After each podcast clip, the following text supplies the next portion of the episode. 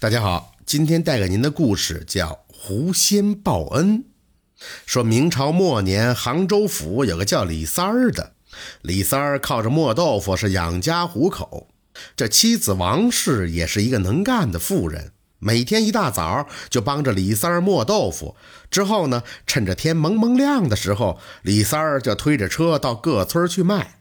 虽然是辛苦一些，不过两个人的日子过得倒也不错。有这么一天啊，李三儿跟媳妇儿做完豆腐之后，推着车就出了门。临走的时候，媳妇儿还特意嘱咐他：“你要早些回来，咱们好去地里收豆子。”李三儿呢，点了点头，推着车就走了。走到半路的时候，就听见旁边的水沟里有着叽叽叽的叫声。李三儿停下了车，探身去水沟里去寻找，没有声音呢。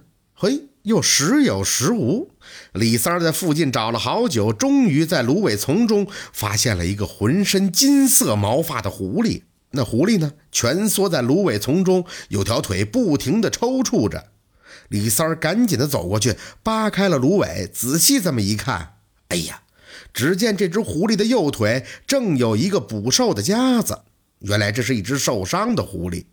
李三儿边想边弯下腰，这一看，却发现这狐狸满身金色的毛发。这李三儿是惊喜不已呀，因为他早就听村里人说过，这样毛发的狐狸是很罕见的，非常的值钱。这只狐狸要是抓了去卖，肯定能卖个好价钱。李三儿伸手就要去抓狐狸，可当他看见这只狐狸可怜巴巴的眼睛之后，他有些迟疑。这只狐狸的眼睛好清澈，看他这般的可怜，唉，还是饶了他吧。于是这李三儿起了恻隐之心，迟疑片刻之后，改变了自己想卖他的主意。他一边伸手一边安抚那只狐狸，就说：“你呀，不要害怕，我不会伤害你的。我这就帮你把这手夹子打开。”于是呢，这李三儿双手用力这么一掰。捕兽夹子就被打开了，他将那狐狸右腿拿了出来之后，将那兽夹子就扔掉了。那只狐狸双眼就这么直勾勾地看着他，眼神里充满了感激之情。李三儿将这狐狸抱到小路上，对他说：“小狐狸呀，小狐狸，你赶快去找你的家人吧。下一次啊，你一定要小心呐。”这只狐狸是三步两回头，依依不舍的就离开了。李三儿推着他自己的豆腐车，就继续的朝前走去。第二天天刚蒙蒙亮，这媳妇儿又帮着李三儿磨好了一车豆腐。李三儿推着车走到半路的时候，忽然瞧见不远处有这么一个人影。李三儿有些纳闷了：这些年没人起得比我更早啊，这个人会是谁呢？李三儿放慢了脚步，而那个人影呢，也缓缓地向他走了过来。走近之后，李三儿仔细这么一看，是一个穿着黄袍子的老翁。这老头看着李三儿呢，是开始就笑。李三儿不解了，老头也不曾见过呀，怎么看着他一个劲儿的笑呢？这是啥情况？正在琢磨着，这黄袍的老翁啊，开口说道：“哎呀，这么香的豆腐，是你亲手做的？”李三愣了一下，随后回答：“啊，嗯，是我和媳妇做的。”哎呀，真香啊！好久没闻到如此美味的豆腐了。这样吧，小伙子，你这车豆腐我全要了。李三听着，睁大了眼睛，他吃惊地问道：“这、这、这些豆腐您全要了？”“对呀，我全要了。你呀，随我来吧。”这老翁边说边往西边的荒野里就走。李三儿呢，乐得合不拢嘴的跟在后边。走到一处空地的时候，老翁停住了脚步。你呀，就把这豆腐放这里吧，年轻人。以后你每天这个时辰都要记得给我送一车豆腐来。啥，大爷？每天一车，您都要？每天都要？嘿，傻小子，没错，每天都要，每天都到这里来送豆腐。我呀，会派人在此等你的。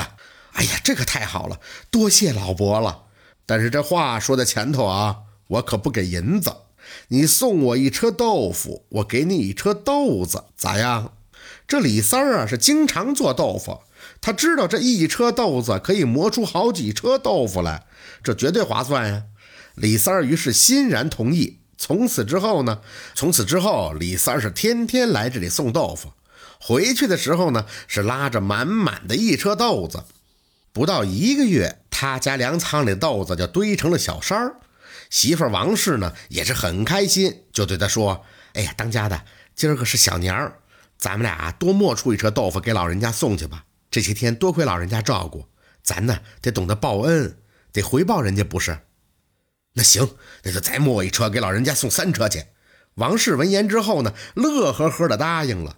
这夫妻俩趁着天还没亮，就开始在磨坊里做起了豆腐。天刚蒙蒙亮，李三儿将这三车豆腐送给了黄袍的老翁。而这一次呢，而这一次老翁送给他两车豆子，李三儿对着老翁是感激不尽。老翁送给他的这些豆子，个个是体大饱满，还放不坏，做出来的豆腐呢，格外的好吃。附近的村民都爱买他家的豆腐。就这么过了一年多的时间，李三儿凭着卖豆腐来的钱，是赚了不少的银子。他家里粮仓里的豆子几乎都堆成了几座山，一直都用不完。这又过了两年，李三儿盖起了新房子，他还特意多盖了两间粮仓，专门是盛放豆子的。李三儿照常是一早磨豆腐，每天都会去给老翁送豆腐。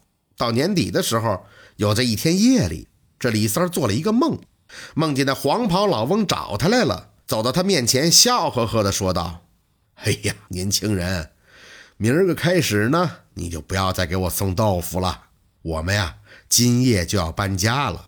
这几年呢，我之所以是如此做，正是在报答前几年你救了我孙儿的恩情。那只被寿家夹住的金毛狐狸，你还记得不？他可是我的小孙儿啊！年轻人，多谢你救了我的小孙子。好人有好报。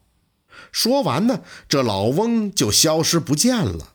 李三儿一下子从梦中惊醒过来，他这才明白，原来这一切居然是因为自己的那次无心之举。李三儿庆幸不已，好在当时呢，他没有起贪财之心，将那只狐狸给卖掉，不然这后果可是不堪设想，还哪有眼前的这般回报啊！李三儿于是就下了床，跪倒在地，对着窗外是拜了几拜。李三儿因为自己的一次善举，得到了老狐仙连续几年的报答。他家里粮仓的豆子一直都用不完，这便是李三儿善心的回报。好，今天的故事就到这里了，感谢您的收听。喜欢听白，好故事更加精彩。